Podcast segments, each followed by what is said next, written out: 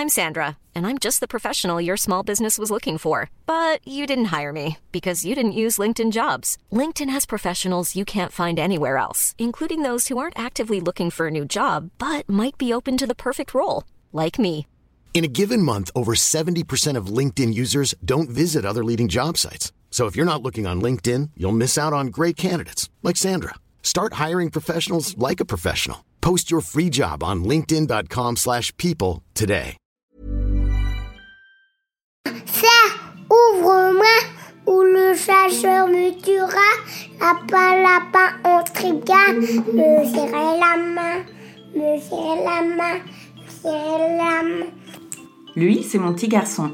Il vous a probablement fait craquer avec sa petite chanson.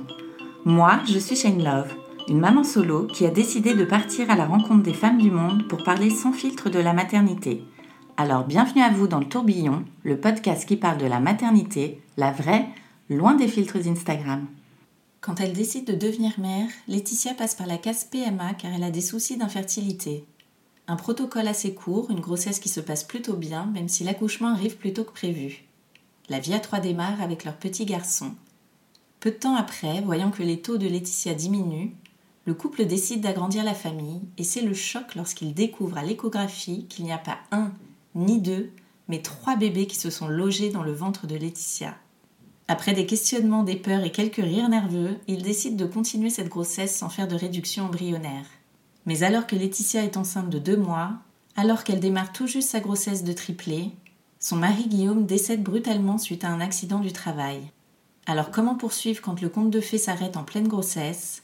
Comment accepter la mort de son cher et tendre quand on porte en même temps trois vies? Autant de questions que j'ai posées à Laetitia dans cet épisode. Elle nous raconte ses débuts dans la maternité avec son fils, le jour qui a bouleversé sa vie de famille, sa grossesse multiple en solo, l'accouchement de ses filles chéries, et comment elle gère seule quatre enfants au quotidien. C'est doux, c'est plein d'optimisme, et c'est une merveilleuse femme bien décidée à être heureuse que vous allez entendre. Bonne écoute Bonjour Laetitia Bonjour Chérie. Merci beaucoup de nous raconter ton histoire dans le tourbillon. Avec plaisir. Alors tu es la maman de quatre enfants, quel âge ils ont?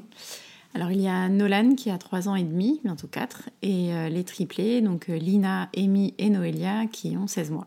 Des triplettes. donc. Des triplettes. Ouais. On va revenir avant euh, que tu deviennes mère. Toi, est-ce que tu as toujours rêvé ou souhaité devenir maman plus tard? Alors ça a toujours été euh, vraiment une volonté pour moi d'être maman. Ouais. Euh, on va dire que depuis mon adolescence, en fait, je rêvais d'être mère. Euh, après, pas forcément d'une famille nombreuse. Ouais. J'avais peur de ce côté, euh, justement, bah, tu n'as plus trop de vie. Donc Mm. voilà, c'était pas mon objectif principal, mais oui, d'être maman, en tout cas, ça l'était. Et alors, à quel moment le sujet est arrivé au sein de ton couple? Alors avec euh, Guillaume, ça a été assez euh, rapide en fait, puisqu'on s'est rencontrés, euh, on avait tous les deux 31 ans. D'accord. Donc on a mis du temps à se rencontrer et du coup euh, du temps à faire un enfant, puisqu'il fallait trouver le prince charmant. Ouais. Donc euh, quand on s'est rencontrés, le, le sujet est très vite arrivé, puisque du coup j'étais avec mon ex, du coup déjà suivi pour euh, des raisons d'infertilité. Donc en fait, bah, ça s'est très vite présenté parce que bah, on en voulait tous les deux, mais mine de rien, les années passaient. Donc au bout de quelques mois de relation, on a mis en place tout ce qu'il fallait pour un parcours PMA. D'accord, directement, vous n'avez pas testé, tenté avant de le faire euh, sans, sans aide Euh, bah, en fait, le problème venait de moi. Ouais. Donc euh, en changeant de partenaire, ça aurait pas changé grand-chose. Donc lui, du coup, a fait des examens pour, euh, bah, pour qu'on soit raccord tous les deux, mais, mais on savait qu'on on allait en avoir besoin. Quoi. Ouais. Et du coup, tu disais qu'avec ton ex, tu avais déjà commencé le parcours, donc ça n'avait pas fonctionné. euh, Alors heureusement, parce que c'était Ouais. pas une bonne personne. Je, on a, on, on s'est pas lancé dans le, dans le truc, mais je, je savais que du coup euh, j'avais euh, des problèmes pour, pour tomber enceinte naturellement. Quoi. Et alors là, avec Guillaume, combien de temps euh, ça a pris pour euh, ce premier parcours? Alors c'est vrai que j'ai eu de la chance parce que donc moi j'ai le syndrome des ovaires polykystiques. Euh, on, le sait en fait, il y a plein de il y a plein de cas en fait différents. Il peut y avoir une surpilosité, beaucoup d'acné, etc. Donc moi j'ai eu la chance d'être épargnée par tout ça.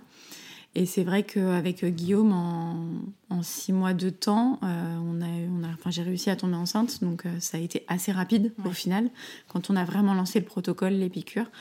Mais euh, en ces six mois de temps, j'ai tout de suite en fait pensé aux femmes qui avaient ce combat-là et qui l'ont vécu pendant et qui le vivent encore aujourd'hui, mais pendant des dizaines d'années. Et, euh, et, je trouve que c'est euh, épuisant parce que bah, chaque test de grossesse après une insémination ou une FIV euh, qui revient négatif, c'est vécu comme un échec. Donc c'est moralement et pour le couple, c'est tellement douloureux que je n'imagine même pas celles qui le vivent pendant de mm. nombreuses années. Quoi.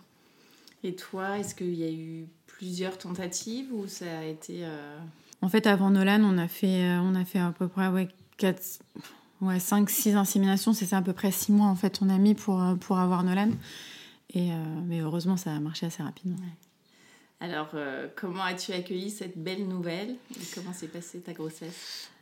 Eh bien, euh, on était euh, fous de joie. Bah, il n'y a pas le côté miraculeux d'avoir une grossesse euh, spontanée. Donc voilà, on s'y attendait, on savait quand étaient les prises de sang, quand étaient l'écho, etc. Donc, mais on était, on était fous de joie. Après, la grossesse s'est bien passée. moi, j'ai le gynéco en fait m'avait dit que je pouvais continuer une vie normale, donc je montais beaucoup à cheval.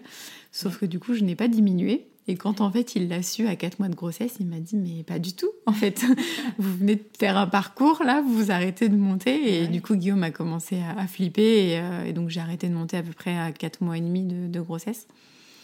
Euh, et, j'ai accouché de Nolan, donc, euh, qui est également un prématuré, parce que du coup j'ai accouché à 7 mois et demi, parce que j'ai fait une prééclampsie.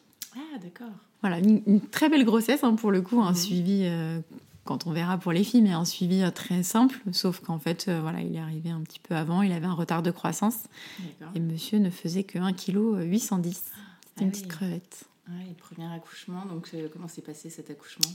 Bah, accouchement en stress parce que pas prévu du tout. on n'avait pas grand chose de prêt. À l'époque, on était en, appartement, en location. On n'était pas prêt en fait. On... Voilà, c'était pas pour tout de suite. Mais euh, et Guillaume en fait était en intervention, je m'en souviendrai toujours, était en intervention donc pour, euh, il avait une société de destruction de nuisibles, donc il était euh, voilà sur ses toits avec ses nids de, de guêpes et de frelons asiatiques. Et en fait c'est sa sœur qui lui a dit non mais là tu dois venir maintenant. Mais non mais on a encore le temps, je termine ce que je fais. Non, elle est en train d'accoucher là en fait. Parce que du coup je suis arrivée à l'hôpital, ils m'ont fait les examens, j'étais déjà dilatée à 5, donc ils ont juste eu le temps de me poser la péridurale et ah quelques heures après il était là, ouais ça a été super rapide. Et tu savais que tu avais une prééclampsie euh, avant euh, En fait, euh, j'ai contracté, j'avais des contractions toute la nuit, mais c'était supportable. Un peu comme, en fait, comme j'ai fait des pyélonéphrite avant d'être enceinte, ça faisait un peu ces douleurs-là, quoi, dans les reins et tout. Donc je me suis dit, mince, je suis en train de faire une infection urinaire, c'est bizarre. Et le matin, j'avais un cours, un cours d'accouchement. Et du coup, quand je vais voir la sage-femme, je lui dis ouais, c'est bizarre, j'ai l'impression d'avoir des contractions. Elle me fait un monito, elle me dit oui, euh, c'est quand même assez régulier, donc euh, ah allez à l'hôpital. Et là, du coup, j'ai eu de donc j'avais à peu près 20 minutes de route entre la sage-femme et, l'hôpital où je devais accoucher. Et là, du coup, j'ai contracté sur tout le chemin. Et je me suis dit en fait, ça pue mon histoire. Et quand ils ont pris l'attention, ils ont vu que du coup, euh, j'étais en train de faire une prééclampsie. D'accord, ok. Et donc là, Guillaume descend ton toit et te rejoint. Guillaume finit par arriver, du coup sa sœur euh, s'en va parce que sa sœur est arrivée avant lui. Mhm.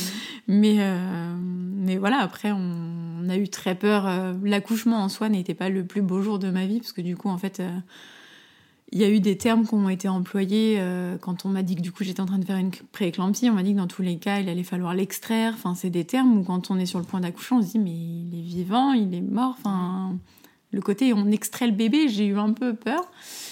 Et, euh, et puis voilà, après on m'a dit on va appeler le pédiatre parce que j'arrivais pas à le sortir. Et puis du coup je me suis dit attends, je veux pas qu'il ait les forceps et tout ça, donc euh, je me concentrais, j'y vais. Ah, Heureusement ça a marché. oui, euh. oui, oui, parce que du coup je m'étais mise en travail toute seule.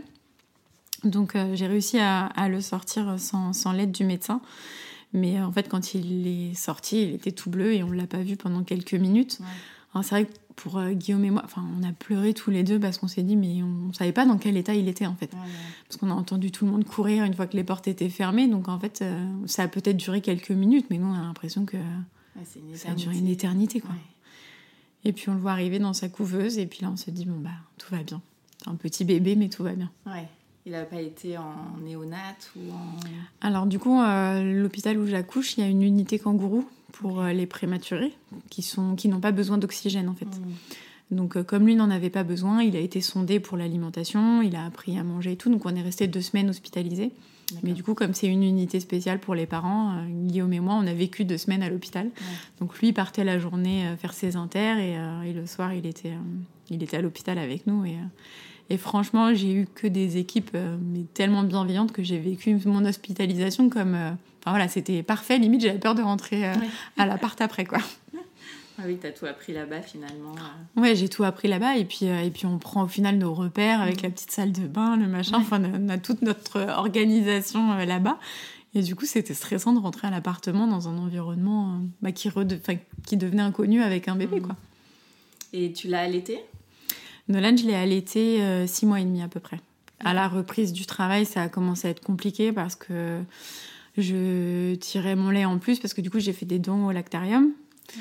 Donc euh, je tirais beaucoup mon lait et en fait euh, j'ai commencé à avoir beaucoup d'engorgement donc j'ai dû mmh. diminuer un petit peu et Nolan en fait a eu énormément de difficultés à s'alimenter quand il a commencé la crèche.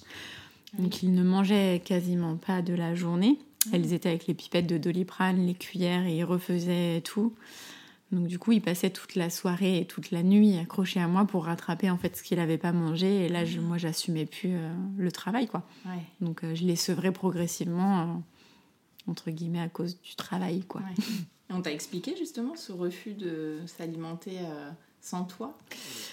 Ça arrive avec les bébés qui sont allaités euh, mhm. longtemps. Malheureusement, après, j'aurais aimé faire un sevrage un peu plus euh, voilà, en douceur, sur le temps, etc. Mais là, après, voilà, ma pédiatre m'a conseillé d'arrêter pour que lui puisse avoir un rythme normal. Je pense qu'après, si je m'étais peut-être renseignée différemment, on aurait peut-être pu trouver d'autres solutions. Mais là, moi, j'étais vraiment fatiguée et avec le boulot, je n'arrivais pas à gérer. Quoi. Tu m'étonnes. Et alors, comment se sont passés tes premiers pas dans la vie de maman? Est-ce que tu as tout de suite été à l'aise? Alors, pour moi, ça a été euh, ça a été, enfin, je vois, j'ai des amis qui ont eu des débuts difficiles parce qu'au final, on nous dit qu'on doit aimer l'être qu'on nous tend, mais c'est vrai qu'on ne se connaît pas. Mais pour moi, ça a été euh, très facile euh, tout de suite, quoi. Je l'attendais tel, enfin, mais après, mais en fait, c'est même pas justifié pour les personnes qui ne, ne ressentent pas ça, mais c'est vrai que je l'attendais tellement que mon rôle de mère et cet instinct s'est créé tout de suite, quoi. Et donc, finalement, euh, peu de temps après, vous décidez de repartir en parcours de PMA donc euh, quand euh, Nolan est arrivé, on a eu la maison, euh, on est arrivé dans la maison 3-4 mois après, un truc comme ça.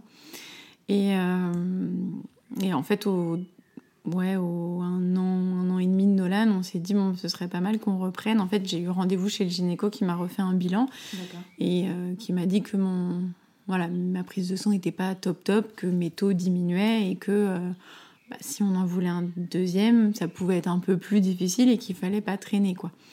Donc comme nous on en voulait deux, euh, voilà, on était dans la maison, on était installés, on s'est dit bon bah entre guillemets si on enchaîne c'est pas grave.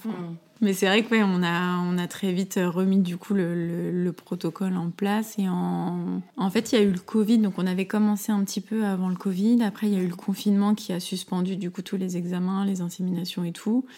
Et sorti de Covid, on a refait euh, un mois de traitement et là, et là ça a marché tout de suite. ça a même très bien marché. Ça a très bien marché. Mm. Alors comment tu as découvert que euh, c'était des, des, triplés que tu attendais? Alors, euh, donc dix jours après l'insémination, prise de sang, bon bah tout est ok, début de grossesse, je vais faire une écho donc pelvienne qui me dit que bah oui je suis bien enceinte et je dois y retourner deux semaines après. Et là, donc cette écho, j'étais toute seule la première, et du coup, là, donc celle de deux semaines après, j'y vais avec Guillaume. Et là, en fait, on voit, mais clairement, tout de suite, trois poches. Et en fait, moi, je dis, mais c'est pas possible. Parce que tout de suite, en fait, j'ai compris. Je me suis dit, putain, il y a un truc. Puis je voyais mon gynéco qui était pas très bien. mais t'avais fait une prise de sang, non, avant? Il n'y avait pas des taux? Non, il y avait... bah, j'avais pas fait attention, quoi. Ah, oui, j'avais pas du tout fait attention. J'ai même pas re-regardé si vraiment on le voyait, ça. Et en fait, quand, euh, quand on a vu le, les trois poches, donc. Euh, tout de suite, en fait, c'est vraiment, on rigole nerveusement et on se dit, mais c'est pas possible. Je rigole, je dis, mais non, c'est pas possible. Et Guillaume, il dit, mais non, mais pas du tout. Mais pourquoi? Mais qu'est-ce qui s'est passé? Pourquoi il y en a autant? Mais c'est pas possible. Donc lui, il était, euh, il était choqué. Et, euh, et, du coup, tout de suite, en fait, le gynéco, euh, voilà, nous dit, bon, on va parler de ce qu'il est possible de faire ou pas, quoi. Toi, t'étais dans quel état? T'étais, euh, Tu rigolais? Là, c'est vraiment un état de choc, quoi. Ouais. Guillaume, c'est un peu euh, le côté un peu mutisme où du coup Mm. il s'est assis en mode euh, putain, mais comment on va faire? C'est pas possible. Et euh, moi, voilà, c'était plus le côté où waouh et, et non, quoi. Donc, euh, ouais, un peu flippé. Ouais, tu m'étonnes. Mm. Donc là, vous repartez de là, du rendez-vous. Qu'est-ce que vous vous dites Alors, tous les deux? on, repart du rendez-vous en ayant connaissance du coup de la possibilité de faire une réduction embryonnaire, Mhm. euh, donc euh, pour en avoir plus que deux. Ouais. Mais euh, voilà, qui dit réduction embryonnaire dit euh, également la possibilité de perdre les deux autres. Enfin voilà, donc euh, c'était un petit peu compliqué. Guillaume a tout de suite été plus sur le côté matériel. Ouais. La voiture, la maison. Ça a tout de suite été ça, le fait qu'il bossait énormément, puisque du coup, euh, il était éducateur euh, à la Fondation d'Auteuil, donc en fait, il s'occupait des jeunes euh, dans des internats. Donc soit il était du matin, soit il était du soir, donc il rentrait vers 23h et quelques. Donc quand c'est comme ça, bah, je dois gérer, pour le coup, Nolan et les futurs enfants à venir toute seule. Ouais. Il était également paupier volontaire, donc quand il faisait des gardes de 24 heures, bah, il n'était pas là. Ouais. Et du coup, il avait sa société pour les destructions nuisibles. Donc, euh, il bossait énormément. Ah oui, d'accord. Donc, en fait, lui, ça a été ça. C'est, mais euh, comment tu vas faire? Le cheval, ça veut dire c'est fini? Euh, et en fait, comment tu vas gérer toute seule quatre enfants, quoi? Ça a été, voilà, c'était plus pour moi le, le stress de se dire comment tu vas faire. Mm. Donc, euh, il nous a fallu euh, quelques soirées de discussion pour. voilà, moi, en fait, très rapidement, je me suis dit que je ne pourrais pas les retirer. Si la nature décidait de, bah, de les faire partir, ce serait différent. Ou s'il y avait. pour des raisons médicales. Mm. Mais hormis ça, je savais que j'arriverais pas à en retirer une ou à, en- ou à les avorter, quoi. Ouais. Donc il y a un moment où vous décidez, tous les deux, vous êtes sur la même longueur d'onde. euh, Alors, euh, malheureux, enfin, on décide euh, de les garder. En fait, on décide de les garder, mais on attend le rendez-vous de fin août pour faire du coup euh, la prise de sang, donc euh, la DPNI avec les recherches de malformations, etc. Donc, on est décidé dans l'idée de les garder, mais euh, voilà, on attend cette prise de sang pour vraiment euh, acter notre décision, quoi. mm. Et malheureusement, du coup, euh, bah, Guillaume décède et, et cette décision, je dois la prendre toute seule. Donc là, tout est remis en question forcément, puisque je passe d'une situation où, où on était deux pour euh, quatre enfants, même s'il allait beaucoup travailler, à, à moi toute seule avec les quatre euh, H24. Alors, Est-ce qu'on peut revenir sur ce qui est arrivé à, à Guillaume euh, pendant... Donc là, t'es à quoi, toi À deux mois de grossesse? Euh, je suis à deux mois de grossesse, Ouais. pile le, le jour de son décès, donc le 10 août, je suis pile à, à deux mois de grossesse. En fait, Guillaume a fait une chute deux jours auparavant, donc le 8. Une chute en, lors d'une intervention, donc il était en toiture et en fait il est, il est tombé et euh, malheureusement il est tombé sur la tête, donc il est, il est, enfin, sa tête s'est mise en coma euh, tout de suite. Ouais. Donc il a subi deux interventions et puis au bout des deux jours d'hospitalisation, enfin le, la veille en fait on nous a dit qu'il, bah, que malheureusement il n'y avait pas d'espoir possible. Sauf que là comme on était mariés, en fait euh, je dois moi en tant que femme euh, dire euh, donner mon accord pour euh, débrancher mon mari. Donc c'est quelque chose que j'ai fait accompagné de mes belles-sœurs et de ma belle-mère parce que pour moi, voilà, c'était leur fils et leur frère depuis. Enfin voilà, donc moi je le connaissais depuis 4 ans, mais, mais voilà, c'était pour moi une décision à prendre ensemble. Et du coup, bah, le, le- le 10 août, on a dû le laisser partir parce qu'il n'y avait pas de, de possibilité. En fait, il n'y avait pas de. Ouais, il avait pas de retour possible à tout ce qui s'était passé. Et comment tu vis, toi, ce... Parce que là, tu portes la vie, tu portes trois vies, tu perds euh, bah, ton chéri euh, au même moment, la vie, la mort euh, se... Ouais, s'entremêle euh, complètement. s'entremêlent. En fait, bah forcément, j'ai beaucoup pleuré, j'ai été très triste, mais j'ai la chance en fait d'avoir Nolan à la maison qui m'attend et d'avoir un petit garçon de deux ans euh, qui est plein de vie. Ouais. Et en fait, grâce à lui, grâce à la grossesse, qui du coup va bien, Ouais. je me dis qu'en fait, euh, enfin voilà, lui, il se réveille, il mange, il joue, il pleure, il sourit, et que bah, ça, c'est la vie, et je me raccroche complètement à ça et, et aux enfants que je porte. Mm. Et au niveau du schéma familial, donc déjà euh, bah, à deux, comme tu disais, euh, trois bébés qui arrivent. euh, en fait, c'est vrai que je me mets, euh, je me mets tout de suite en fait sur Nolan en me disant que voilà, il incarne la vie et que je porte la vie, mm.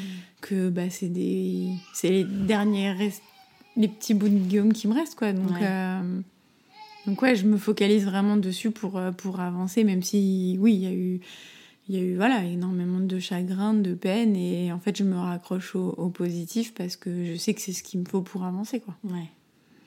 Et tu te dis quoi par rapport euh, au, triplé qui arrive euh, que... Alors par rapport au, au, triplé, en fait, je reste un petit peu dans le même état d'esprit qu'on était avec Guillaume. C'est qu'en fait, euh, moi, je me mets tout de suite, voilà, j'attends le rendez-vous de fin août mmh. pour voir si les trois vont bien, parce que mine de rien, bah, je m'alimente très mal à ce moment-là. J'ai énormément de nausées, je perds du poids.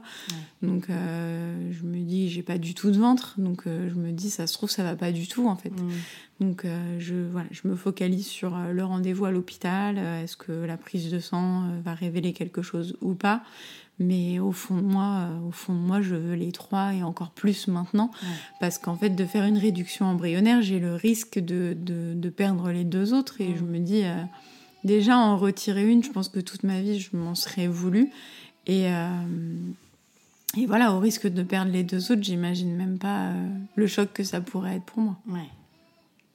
Et alors, comment ça se passe le jour de la, des résultats de la prise de sang et tout ça? Et eh bien, du coup, euh, ma prise en charge à l'hôpital est vraiment, euh, est vraiment parfaite en fait. Mon, histoire touche aussi à la, à la, à la sympathie et tout le monde mm. prend énormément soin de moi, donc je suis très bien, euh, voilà, très bien aidée, très bien écoutée. Euh, et tout de suite, en fait, euh, bah voilà, les, les, les, échos montrent que tout va bien, la prise de sang, tout va bien. Et, euh, et, voilà, j'ai énormément de questions quant au fait de réussir à m'en sortir avec trois bébés, plus Nolan qui a que deux ans, du coup deux ans et demi à la naissance des filles. Mais, mais j'ai bien sûr, j'ai énormément de questions. Et à la limite, c'est plus l'avenir qui me fait peur sur le côté financier d'élever seul quatre enfants. quoi. Mmh c'est vraiment le gros questionnement pour, euh, bah voilà, pour les aider dans la vie. Euh, je me projette beaucoup plus loin, mais euh, le jour où ils passeront leur permis, ou bah, s'ils, veulent faire, s'ils veulent faire des études supérieures, si je peux les aider ou pas. Après, je, je, sais très bien que dans, dans, dans, 20 ans, ma vie sera certainement différente que celle d'aujourd'hui, mmh. mais, mais j'ai énormément de questionnements sur le, le fait de réussir à, à gérer quatre enfants toute seule, bien sûr.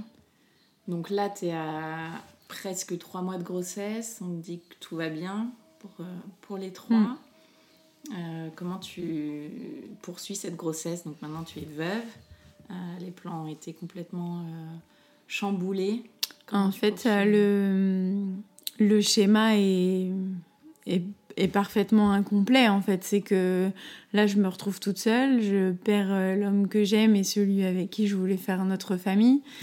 Et, euh, et, forcément, tout est, tout est chamboulé. Maintenant, euh, maintenant, très vite, je me raccroche au vivant, donc euh, à Nolan, à cette grossesse que du coup, ben, je, je, décide en fait de, de mener à bien. Mmh. Et, et, puis le soutien, le soutien sans faille de ma mère.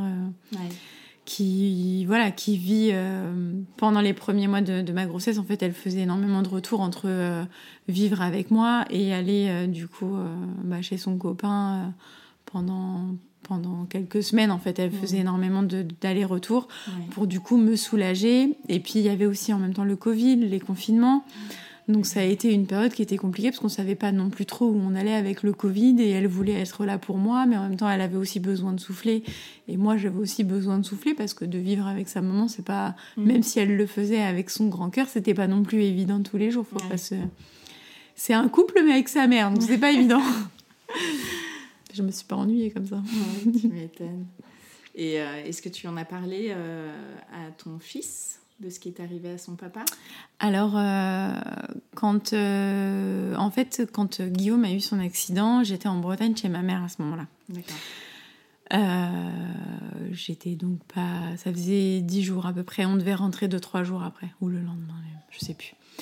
Et en fait, euh, quand euh, la sœur de Guillaume m'a appelé pour me dire qu'il avait eu un accident, elles ont un peu euh, flouté mm. le fait que c'était voilà très grave. elles m'ont dit hein, que, que, voilà, c'était très très grave, mais je savais pas qu'il était dans le coma, tout ça, etc. parce que du coup j'étais à 4 heures de route et qu'elle voulait pas non plus que je fasse n'importe quoi, aussi bien pour Nolan que pour moi. Enfin voilà, mm. c'était pas vraiment par sécurité et pour me protéger. Donc euh, j'apprends son, son, accident, il est aux alentours des 19 heures. On est chez des amis de ma mère et en fait, euh, bon bah direct, on, remballe tout, on va du coup chez, chez ma mère. J'essaie de faire comme si de rien n'était aux yeux de Nolan, c'est-à-dire que euh, il savait qu'on partait quelques jours après ou le lendemain même. Et du coup, euh, voilà, je, lui dis qu'on va rentrer à la maison. Euh, je lui fais sa petite douche, je le mets en pyjama. Il mange, je me souviens, des coquillettes et du jambon, le truc mmh. très rapide et qui passe bien. Et voilà, deux heures après, à 21h, en fait, on est tous dans la voiture et, et on va sur Paris. Donc à ce moment-là, en fait, je suis en voiture. Donc moi, je conduis avec ma mère et Nolan est à l'arrière. Et le copain de ma mère et un ami à lui nous suivent en voiture. D'accord. De cette façon, en fait, euh, quand on arrive sur la dernière euh, ère de, repos, en fait, euh, je monte avec l'ami de ma mère. Et du coup, ma mère fait le reste du trajet avec du coup Nolan et, l'autre ami en question pour qu'en fait moi je puisse aller directement à l'hôpital sans passer par la maison. Mmh. Et, et puis eux gèrent Nolan. Donc euh, je me rends à l'hôpital et, euh, et puis bon bah là après tout, tout s'enchaîne.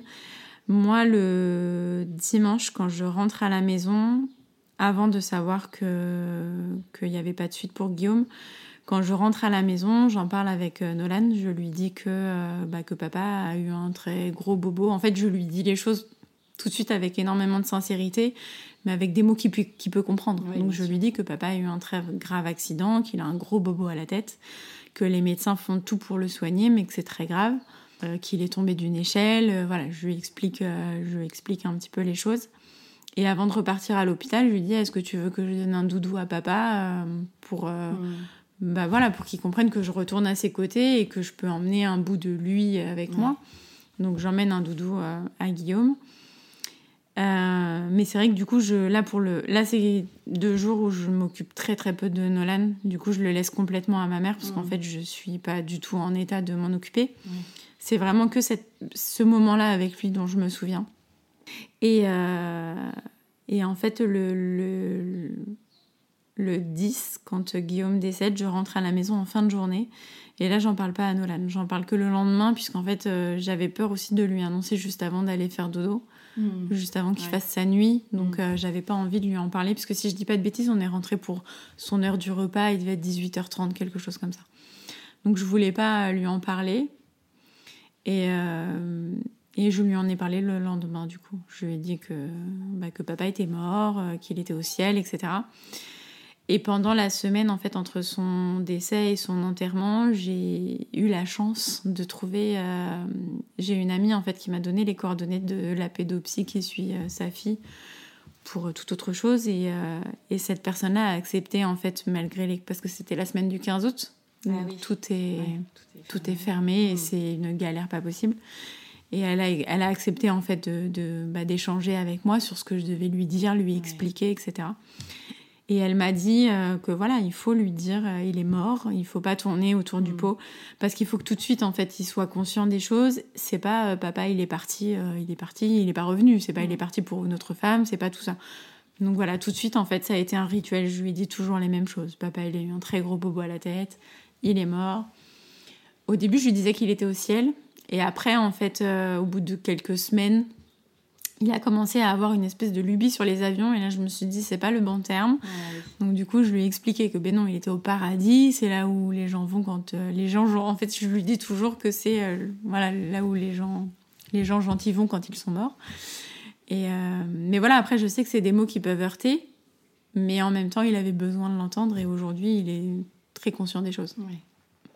Et toi est-ce que tu as eu un suivi psychologique pendant le reste de ta grossesse? Alors ça m'a été un peu euh, imposé par euh, l'hôpital. Donc euh, j'ai tout de suite été pris en charge par une psychologue, enfin une, psychologue à l'hôpital, qui m'a suivie. Après, j'en ai pas spécialement ressenti le besoin, puis, dans le sens où en fait mes étapes de deuil, je les avais vécues avec mon beau-père, donc le mari de, ma maman, il y, a, il y a dix ans auparavant. Donc c'est horrible, mais c'est malheureusement quelque chose que je connaissais. Mmh. Après, elle m'a beaucoup aidée dans mon cheminement par rapport au fait de garder ou non les triplés, par exemple. j'ai eu besoin en fait d'en parler à quelqu'un de neutre parce que je trouve ça très dur. En fait, la décision, la, enfin, c'est moi qui avais le dernier mot. Et en fait, c'était très compliqué. Et puis, du coup, j'ai eu un peu de pression où ça me mettait encore plus mal parce que j'étais complètement perdue. Ouais. Cette suite de grossesse, comment, comment elle s'est passée? Eh bien, euh, pour le coup, j'ai eu une très belle grossesse de triplé. Euh, donc, c'est rigolo parce qu'à partir du moment où, en fait, euh, fin août, début septembre, j'ai décidé de les garder. Je suis partie une semaine, dix jours avec ma mère à, à Toulouse dans, dans, sa maison avec Nolan pour me couper un petit peu de tout mmh. ça. Et, euh, et, mon ventre a commencé à sortir à ce moment-là. Et j'avais l'impression tous les jours que, comme un peu les femmes qui font des dénis de grossesse où ouais. du jour au lendemain leur ventre apparaît. Et là, euh, ça a été ça, quoi. C'est du jour au lendemain. J'avais l'impression que tous les jours mes jeans ça allait plus du tout. euh, voilà, c'était, euh, ça a été une très belle grossesse. Du coup, j'expliquais toujours à Nolan que bah, il avait trois, trois bébés. Mmh. Après que du coup, c'était trois petites sœurs, donc il se mettait toujours plein de trucs dans le body hein, parce qu'il disait que j'étais très grosse. voilà, j'ai pas pris beaucoup de poids, enfin comme pour un seul bébé en fait. J'ai mmh. pas, j'ai pas beaucoup pris. Et euh, donc toujours dans ces histoires de confinement, en fait, il y a eu une annonce de confinement fin novembre. Et là, euh, ma mère qui faisait des allers-retours entre bah, son domicile et le mien, elle a décidé en fait euh, fin, ouais, mi-novembre, fin novembre, elle a décidé du coup de, de, rester avec moi. Et parce que du coup, elle a assisté à toutes les échos. Je voulais pas y aller toute seule et en fait, je me voyais pas y aller avec quelqu'un d'autre que mmh. ma maman, quoi. Et, euh, et début décembre, du coup, euh, je fais une écho. Je sentais que ça allait pas. J'étais, euh, j'étais speed tout le temps. En fait, je m'arrêtais jamais et je mmh. sentais que je commençais à fatiguer. Et du coup, bah là, je, ils m'ont hospitalisée du coup parce que je commençais à, à, avoir un col qui se dilatait. Et, euh, Donc là, tu as combien de mois de grossesse? Là, du coup, je suis à 6 mois. Okay. Je suis à 6 mois de grossesse et là, ouais. du coup, ils m'hospitalisent. Donc tu restes combien de temps euh, J'ai essayé de négocier un petit retour à la maison pour expliquer à Nolan que du coup je ah, rentrais à l'hôpital parce que ça veut dire qu'en fait j'avais peur le côté euh, du jour au lendemain mon père il revient pas mais mon père est mort mmh. et là moi du jour au lendemain maman elle revient pas et elle est à l'hôpital. Ah, oui, Donc j'avais un petit peu peur euh, de sa réaction et, euh, et, en fait je reste hospitalisée donc pendant un mois. J'arrive, je crois que je, je suis hospitalisée le 11 décembre et les filles naissent le 7 janvier pour une césarienne en urgence. D'accord. Et, euh, et, on fait énormément de visio avec Nolan. Euh, je suis donc hospitalisée en GHR, les grossesses à haut risque, et euh, j'ai pas le droit de visite parce que du coup Covid. Donc la seule personne qui peut me rendre visite, c'est ma mère puisque c'est elle qui m'accompagne. Euh, en gros, elle remplace le mari. Ouais. C'est elle qui est prévue pour l'accouchement aussi. Voilà, c'est ça. D'accord comme du coup en fait elle c'est elle qui assiste elle peut venir donc à l'hôpital et j'ai un passe droit pour que Nolan puisse me rendre visite euh, une fois par semaine à peu près une à deux fois par semaine. Mmh. mais très vite en fait il euh, bah pour lui c'est très long d'être à l'hôpital. Il faut pas qu'il fasse trop de bruit parce que du coup il faut pas que les autres mamans comprennent que j'ai un passe droit. Ah oui, donc euh, ouais. voilà. Après chaque cas est différent. Donc mmh. les équipes se débrouillent mais euh, voilà, je, je, après on fait des petits tours au parc, mais bah, c'est le mois de décembre, il fait froid, donc euh, pas évident non plus. Mmh. Et pendant ce mois-là, en tout cas où je suis hospitalisée, Nolan est géré euh, entre ma mère et, et ma belle famille, qui s'alterne un petit peu la garde avec en même temps la crèche que du coup Nolan avait à ce moment-là. Parce que je voulais vraiment qu'il continue la crèche dans l'idée de l'école aussi euh, qui mmh. arrive et, et, je voulais que voilà il continue d'avoir une vie normale ouais. malgré tout ce qui se passe. Et alors le jour J, euh, comment ça se passe? Alors en fait, euh, pendant ce mois d'hospitalisation, euh, voilà, je, commence à avoir des protéines dans les urines, donc pas un taux où je suis en prééclampsie, mais pas top. Je fais une cholestase, donc c'est des démangeaisons, voilà, c'est rien de grave, mais ça peut faire des, bah, des morts du nourrisson in. Donc j'ai des monitos, tous les jours. Mmh. Sauf que là, je pense à mes sages-femmes où en fait les monitos de triplé, c'est pas à 20 minutes, puisqu'en fait il faut entendre euh, les trois chœurs ensemble oui. pendant 20 minutes. Donc des monitos peuvent durer une heure et demie. Donc c'était des moments d'angoisse à chaque fois. Euh, et en fait, vers la, la fin de ce mois d'hospitalisation, la courbe en fait de croissance de Lina commence un peu à se stopper il y a énormément de différences entre la plus petite et la plus grosse du coup. Mmh. Et ils aiment pas trop ça dans les grossesses multiples. Donc en fait, je fais un Doppler cérébral la veille des petites comme j'avais toutes les semaines. Et en fait, là, on me dit que du coup, bah, on va faire la césarienne le lendemain en urgence parce que du coup, Lina commence à être en, détresse dans le sens où en fait, elle commence à ralentir sa courbe de, sa courbe de croissance. Donc, il vaut mieux pour elle d'être euh, d'être sortie et, de grandir en dehors, quoi.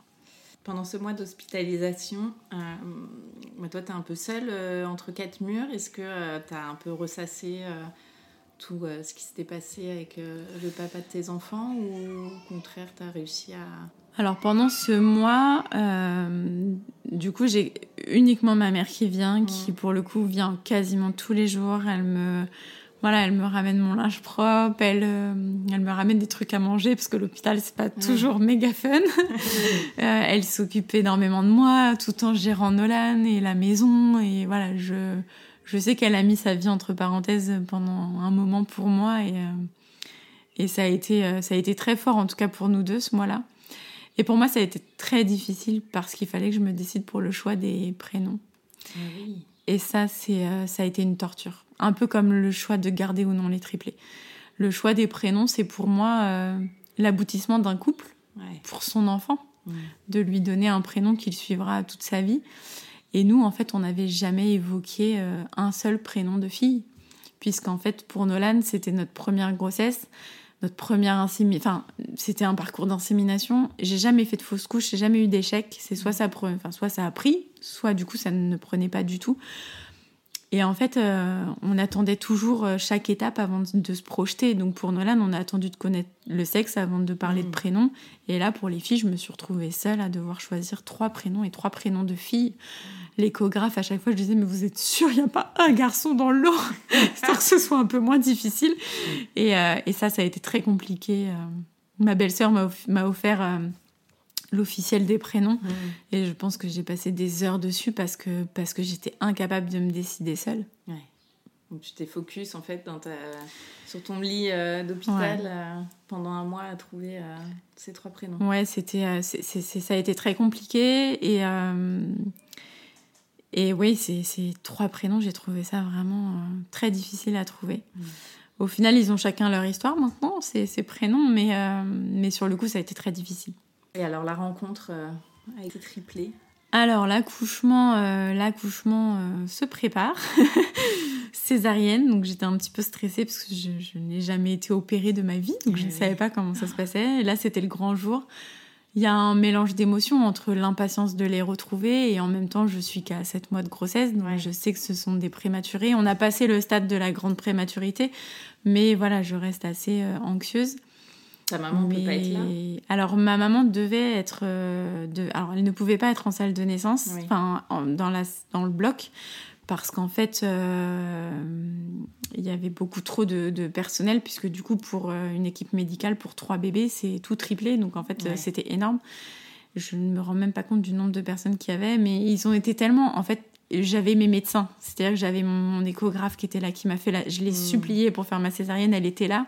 L'autre médecin qui me suivait aussi n'a pas touché les bébés, mais il, est juste... il était juste là en renfort hmm. à me regarder et à me dire voilà, je suis avec vous. Il y avait des personnes que je ne connaissais pas, mais euh, ouais, le staff en fait euh, le plus présent était, c'était, c'était magique. Mais ma mère n'était pas à mes côtés. Et en fait, euh, on commence la césarienne. Je j'ai même pas compris au début que l'opération avait commencé. C'est qu'en fait, quand j'ai entendu donc Lina la première sortie, ah euh, qui a pleuré, que je me suis dit, oh, bah, en fait, si, je suis déjà découpée, mais j'ai rien senti. du coup, euh, Lina, Lina pleure, je la vois quelques secondes. Euh, ensuite, c'est Noélia qui sort, pareil, que je vois quelques secondes. Et par contre, Amy, je ne la vois pas et, et elle part tout de suite, puisque du coup, elle n'est pas en état.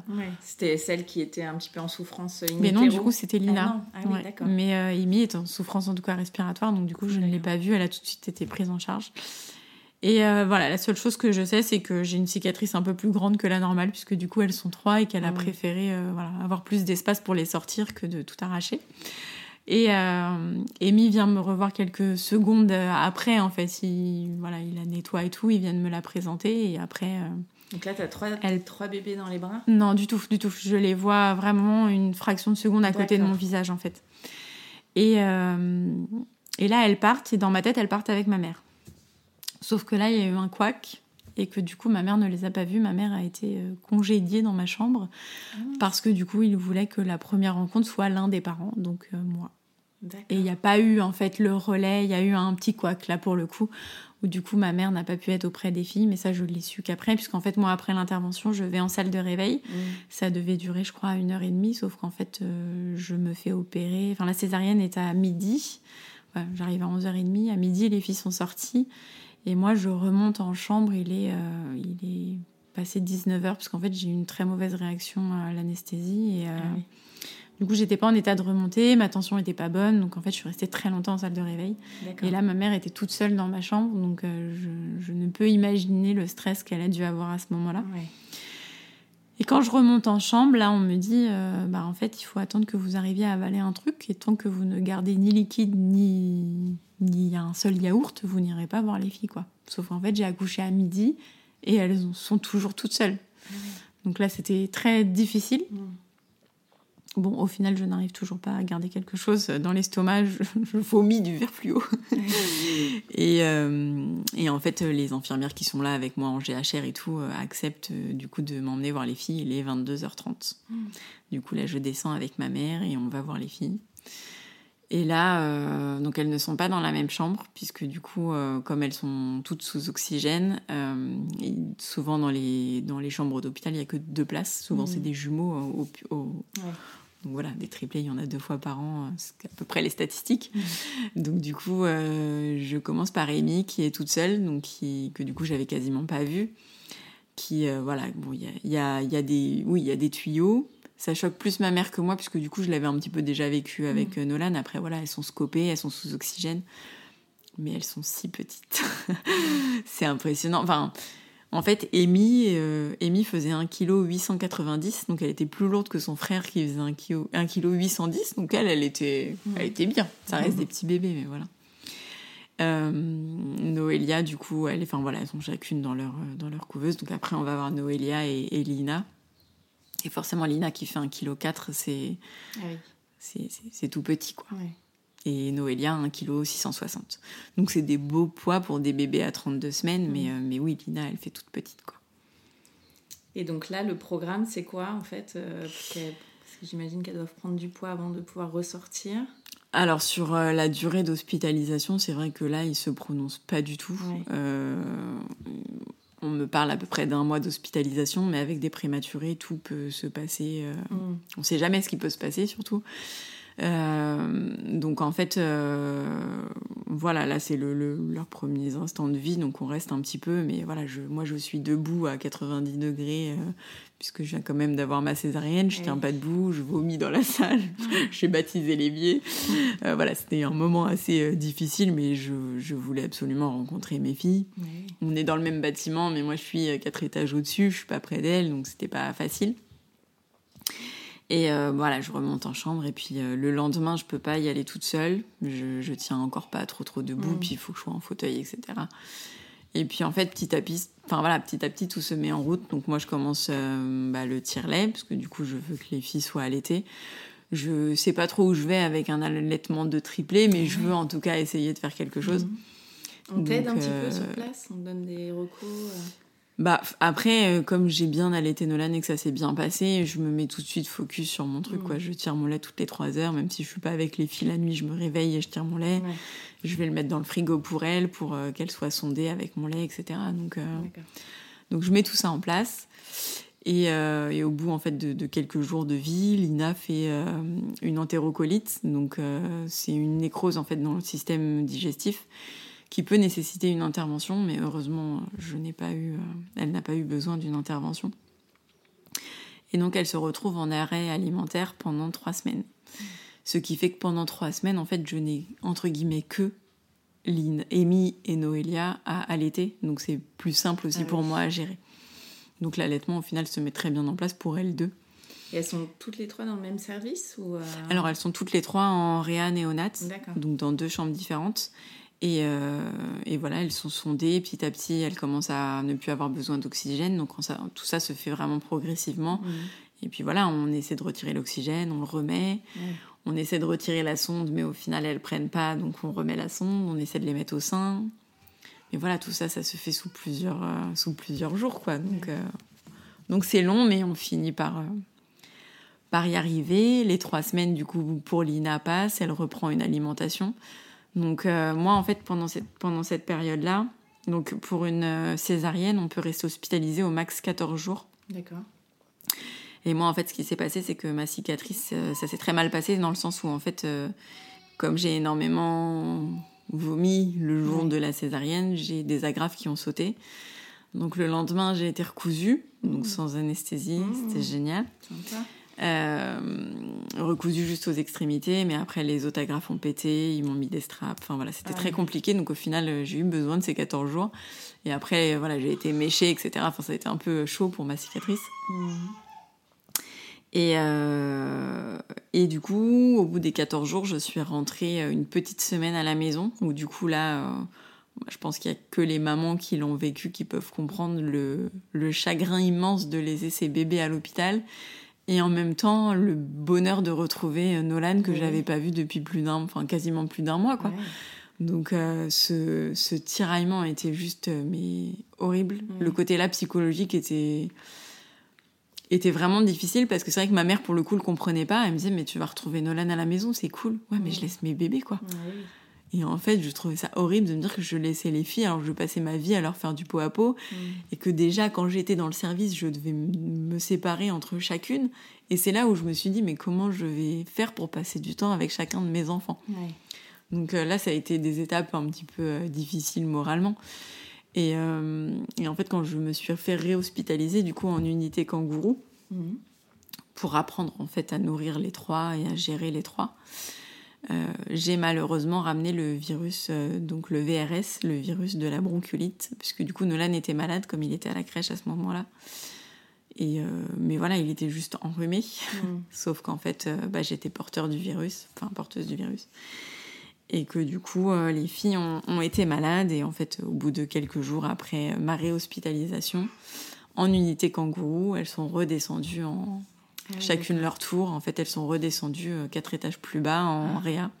Ah là là, comment tu l'as vécu ça?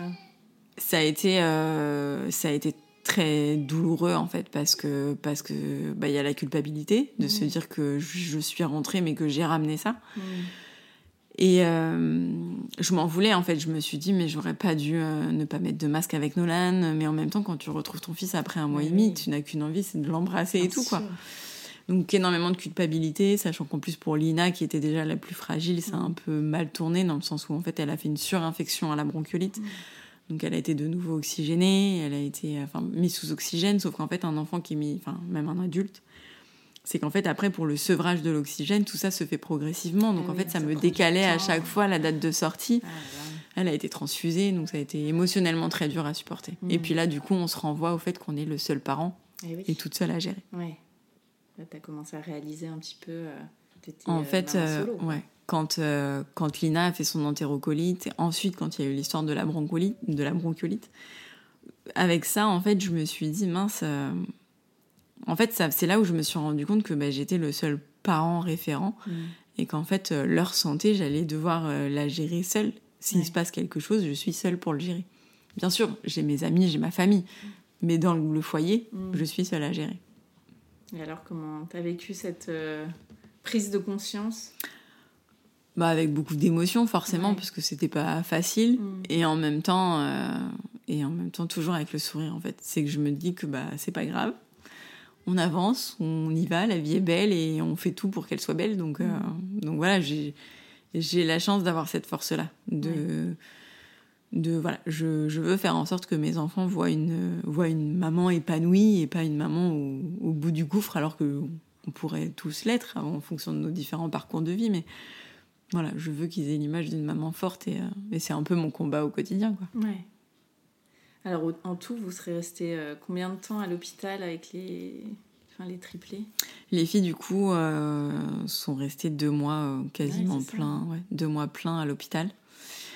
Donc, quand je suis sortie de l'hôpital, c'est une de mes belles-sœurs qui est venue me, me chercher. Ma mère était en Bretagne avec Nolan.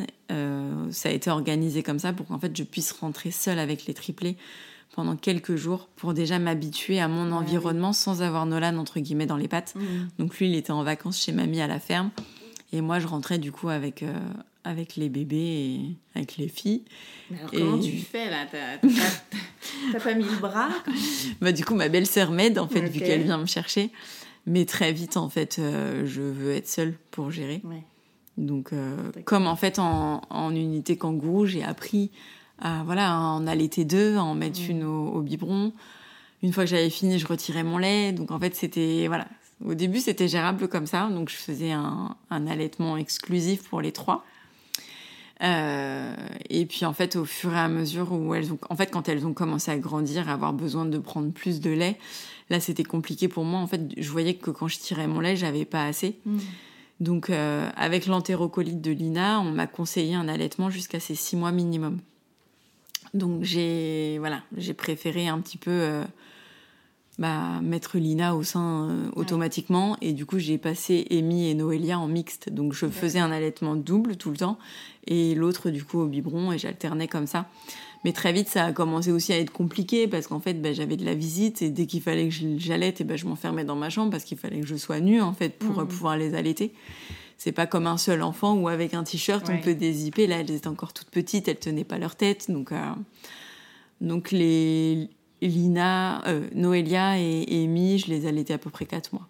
En exclusif, donc à peu près ouais, un mois et demi, deux mois après être à la maison. Et puis, euh, mais ça a été euh, l'allaitement double, j'ai trouvé ça, j'ai trouvé ça canon, j'ai adoré. et puis après, du coup, j'étais, j'ai allaité du coup Lina exclusivement jusqu'à jusqu'à ses 9 mois à peu près. En fait, au bout de Ouais, c'est ça, 9 mois. Et après, sur un mois à peu près, j'ai commencé le sevrage. Mais mine de rien, la diversification aide aussi à faire le sevrage. Donc euh, ça s'est fait progressivement comme ça. Et alors, euh, tu te retrouves chez toi avec, euh, avec tes trois filles. Panique ou zéro panique Tu te dis, il faut y aller, de toute façon, il n'y a pas trop le choix. Alors, forcément, il y a des instants de panique quand tout le monde pleure parce que tout le monde a faim, quand c'est l'heure du bain, quand c'est l'heure des dodos, euh, il faut que je monte les enfants. Alors c'est vrai que maintenant elles ont grandi, j'arrive à en descendre deux ensemble et, une toute seule par exemple, mais au tout début euh, c'était une après l'autre parce qu'elles tiennent pas leur tête et puis j'étais pas rassurée, j'avais peur de tomber, d'en faire tomber, enfin voilà. Donc j'ai fait énormément de montées et de descentes d'escalier, j'avais pas besoin de salle de sport, les fessiers étaient au top. Mais voilà, il y a des moments de panique parce que quand on est toute seule, euh, voilà, c'est chaud. Maintenant, je savais que ma mère arrivait mm. et du coup, ma mère est restée à peu près deux mois après la sortie euh, de l'hôpital des filles. Et comment s'est passée la rencontre avec Nolan et ses petites sœurs? Cette rencontre, voilà, j'ai eu la chance de la, j'ai réussi à la filmer en fait. Je, je me suis dit c'est soit je la vis à fond et je la filme pas, soit je la filme et tant pis. Mais j'ai préféré la filmer parce que c'était tellement euh, mm. magique pour lui de découvrir ses trois petites sœurs. J'ai trouvé ça, euh, enfin voilà, rien que d'en parler, je pourrais en pleurer parce que c'était euh, c'était un moment plein d'émotions et et là je me suis dit que c'était que ça y est, on était enfin tous les tous les cinq du coup. Ouais. C'était le plus beau jour de ma vie. Cette rencontre, ça a été un moment magique. J'imagine. Et alors, comment ça se passe depuis euh, bah, pour toi, le quotidien? Est-ce que tu as des aides d'ailleurs euh, financières? Euh, Guillaume parlait de tout l'aspect matériel qui l'inquiétait un petit peu quand vous avez su que vous attendiez des triplés. Comment tu gères, toi, maintenant que tu es toute seule, en fait? Alors c'est vrai que sur le, alors par rapport à l'aide, en fait quand j'ai été prise en charge à prise en charge à l'hôpital, on m'a parlé tout de suite des TISF. donc en fait ils interviennent dans des familles, bah, soit des familles pour, euh, enfin bref, dans des familles de multiples ou des familles nombreuses ou des parents dans le besoin. Et en fait, euh, moi, ils m'ont, donc ils viennent deux fois par semaine, donc depuis euh, depuis leurs quatre mois à peu près. Ils viennent deux fois par semaine, une à deux fois par semaine pendant trois heures et demie. Donc ça me permet d'emmener Nolan à l'école sans déplacer tout le monde, ça me permet d'aller récupérer mon drive. Donc voilà, c'est Il faut un peu de ménage.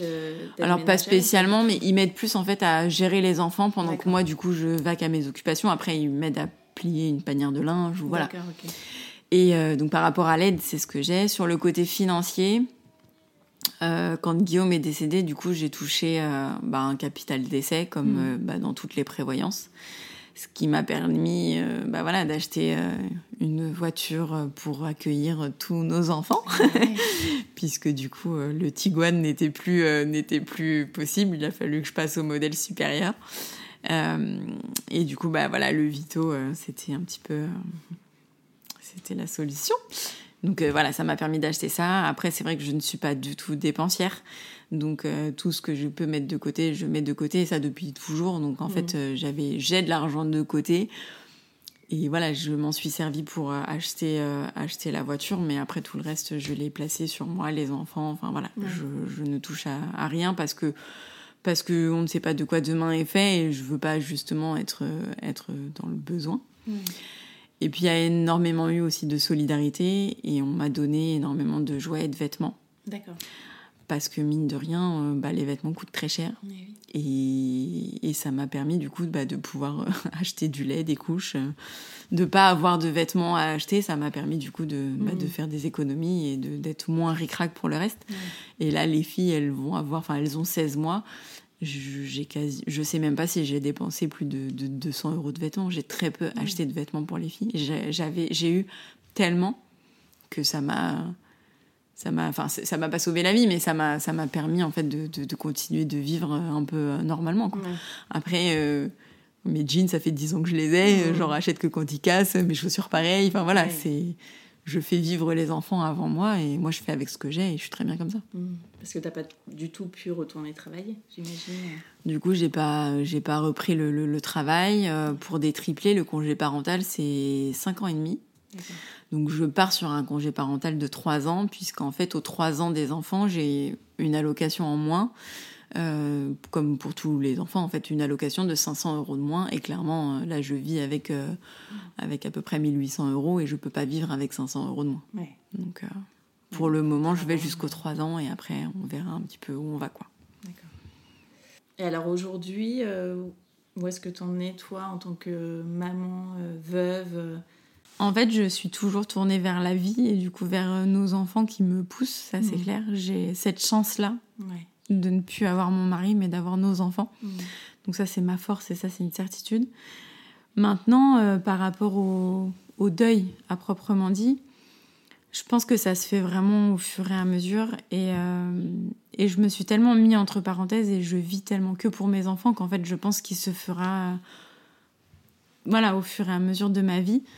Euh, pour les enfants, du coup, pour Nolan, donc Nolan est rentré en septembre 2021 à l'école. J'ai tout de suite euh, voilà, prévenu euh, les, les équipes de tout ce qui s'était passé, de ce que Nolan est, est au courant. C'est-à-dire qu'en fait, il a, il a toujours le même discours depuis, depuis le décès de Guillaume. Donc, euh, je voulais que les équipes soient au courant. Et, euh, et en fait, en revenant des vacances de la Toussaint, la maîtresse m'a signalé que Nolan parlait beaucoup de, de son papa, parlait beaucoup de Guillaume. En fait, au début de l'année, c'était au début de l'année scolaire, c'était beaucoup aux adultes. D'accord. Euh, il peut très bien dire euh, bonjour, moi tu sais, mon papa il est mort. Mhm. Pour lui, en fait, c'est son schéma. Et en fait, au fur et à mesure de l'école, il a commencé à en parler beaucoup aux copains. D'accord. J'ai même été une fois interceptée parce que du coup, il y a un papa qui est venu me voir en me disant euh, sinon votre fils il raconte à ma fille que son fils que son père il est mort. Bah oui. Oui, Alors je comprends que ça puisse heurter puisqu'en fait on n'a pas envie à trois ans d'expliquer la mort à nos enfants, mais nous malheureusement ça fait partie de notre vie. Euh, donc euh, ouais voilà. Et en fait à la Toussaint, elle m'a voilà, elle m'a alertée sur le fait qu'il en parlait de plus en plus. Donc euh, j'ai appelé la dame qui m'avait euh, gentiment aidée en août 2020 et que sur les mots à employer et tout. Et j'ai été la voir. J'ai demandé euh, La pédopsie. la parlais, pédopsie, ouais. J'ai demandé à la rencontrer, enfin en tout cas pour Nolan. Mhm. Et, euh, et c'est, je me suis dit, il va jamais aller, enfin voilà, à trois ans, il va jamais suivre quelqu'un qu'il connaît pas et tout. Et en fait, elle l'a tout de suite, euh, voilà, captivé. Moi, elle m'a fait comprendre d'attendre dans la salle d'attente. Elle est partie avec lui. Et là, ils ont papoté pendant une demi-heure. Ouais. Et j'ai été euh, bah, très fière de lui déjà, Mm. parce que parce qu'il est épatant en fait. C'est que il, il a très bien compris les choses. Et, euh, et il en parle, il en parle aujourd'hui euh, en toute simplicité. C'est ce que je voulais. Je voulais pas de tabou. Je voulais pas, voilà, je voulais pas qu'il se fasse toute une imagination sur ça. C'est et la pédopsie m'a dit que pour le coup, il était très euh, que c'était normal en fait, qu'il fallait pas que ça alerte la maîtresse dans le sens où en fait, quand ils font des jeux de rôle à l'école avec une maison de poupée, une maman et un papa, bah Nolan il dit moi mon papa il est mort. Donc en fait ça peut choquer, mais sauf qu'en fait non c'est normal pour lui. Et la pédopsie c'est ce qu'elle m'a dit, il est pas du tout euh, désorienté ou quoi, c'est vraiment qu'il est il est totalement et pleinement conscience des choses et de ce qui s'est passé. Ouais. Donc il va très bien. Il pose les bons mots finalement. C'est ça. Comme tu l'as lui as transmis au moment. C'est ça. Il pose les bons mots et, et, il a pleinement conscience des mm. choses. Et c'est même rigolo parce qu'en fait, je sais qu'il a quasiment plus de souvenirs.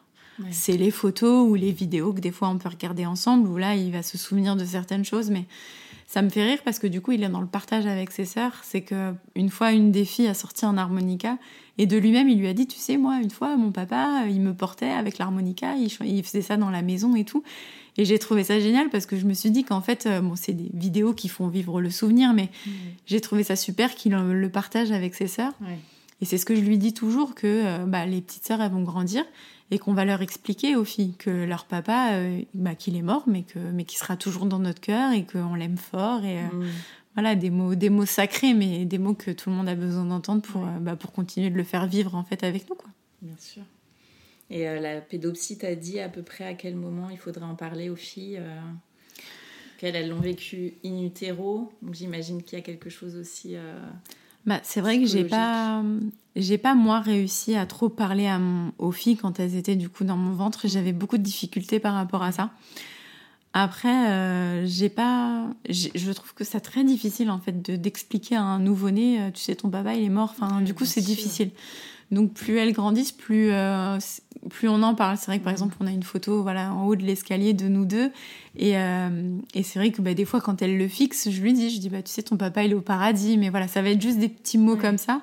Et puis Nolan qui des fois va en parler de lui-même quoi, donc euh, donc on adapte. Mais je ne sais pas en tout cas trop à quel moment. Et comme m'a dit la pédopsie, même pour Nolan, il est possible qu'à un moment donné, il ait besoin de refaire un check, entre guillemets, pour, pour voir où il en est, quoi. Mais en tout cas, tout le monde est, voilà, est conscient de tout maintenant. Mm. Euh, à nous de bien orienter le reste de la vie, quoi.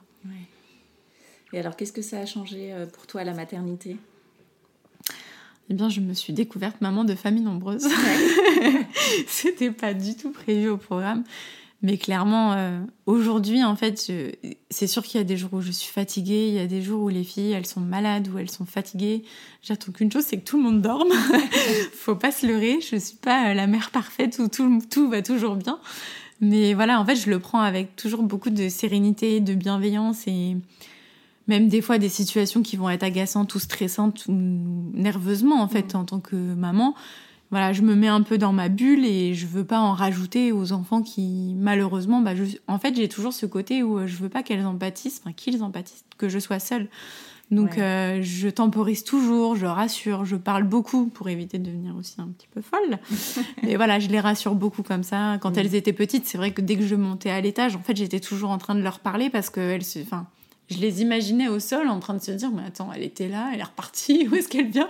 Elle nous abandonne.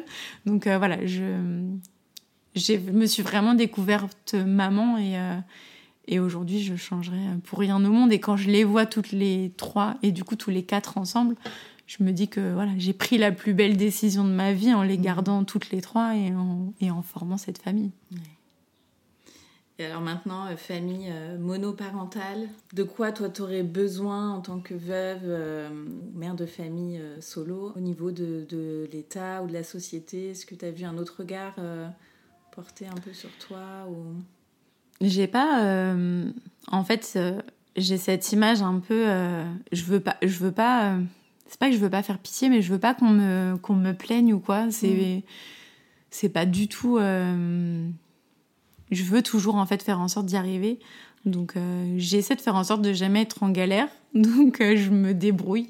Et puis j'ai quand même beaucoup d'aide de, ma famille, de mes amis. Tout le monde est très présent. Même si au final j'ai tendance moi à me renfermer parce que j'ai envie de gérer seule mes enfants. Je veux pas.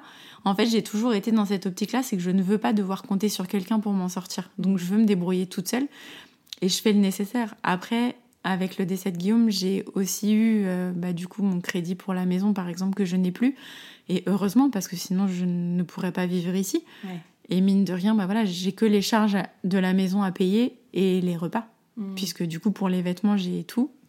Et euh, donc voilà, mes grosses dépenses aujourd'hui, c'est euh, les frais de la maison, voilà, l'eau, l'électricité, tout ça, mais et, et l'alimentation pour nous, quoi. Mmh. On va passer aux petites questions de fin d'épisode. C'est quoi pour toi être une maman parisienne? Une maman euh, sur tous les fronts, quoi. une vie à 100 à l'heure tout le temps. Il y a cette question-là où je me dis peut-être un jour, euh, j'aurai l'envie de déménager et d'aller un petit peu au vert pour avoir un environnement un peu plus calme. Mais, mais j'aime ma vie ici. Quel est ton endroit kids-friendly préféré? L'endroit où tu aimes bien aller avec tes enfants? Bah. Je suis très casanière, donc je vais pas inventer grand-chose, mais j'aime être dans mon confort et dans ma maison, dans mon jardin. Euh, voilà, j'aime être chez moi.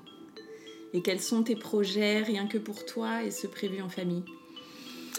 Alors rien que pour moi, euh, les filles en septembre commencent la crèche pour deux jours par semaine, euh, donc le mercredi et le jeudi.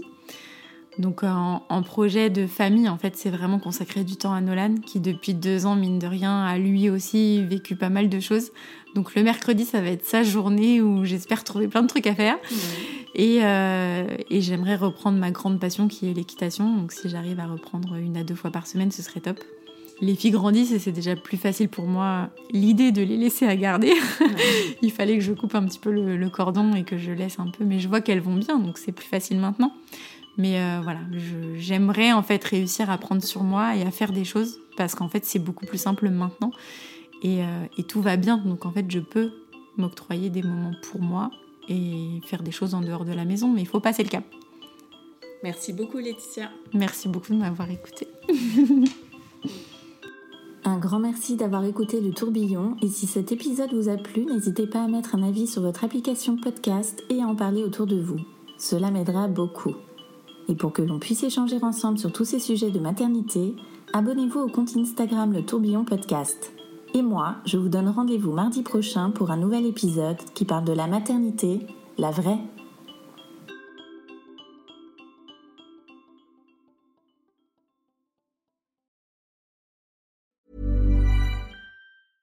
Imagine the softest sheets you've ever felt. Now imagine them getting even softer over time. That's what you'll feel with Bowl and Branch's organic cotton sheets. In a recent customer survey, 96% replied that Bowl and Branch sheets get softer with every wash. Start getting your best night's sleep in these sheets that get softer and softer for years to come. Try their sheets with a 30-night guarantee. Plus, get 15% off your first order at bowlandbranch.com. Code BUTTERY. Exclusions apply. See site for details.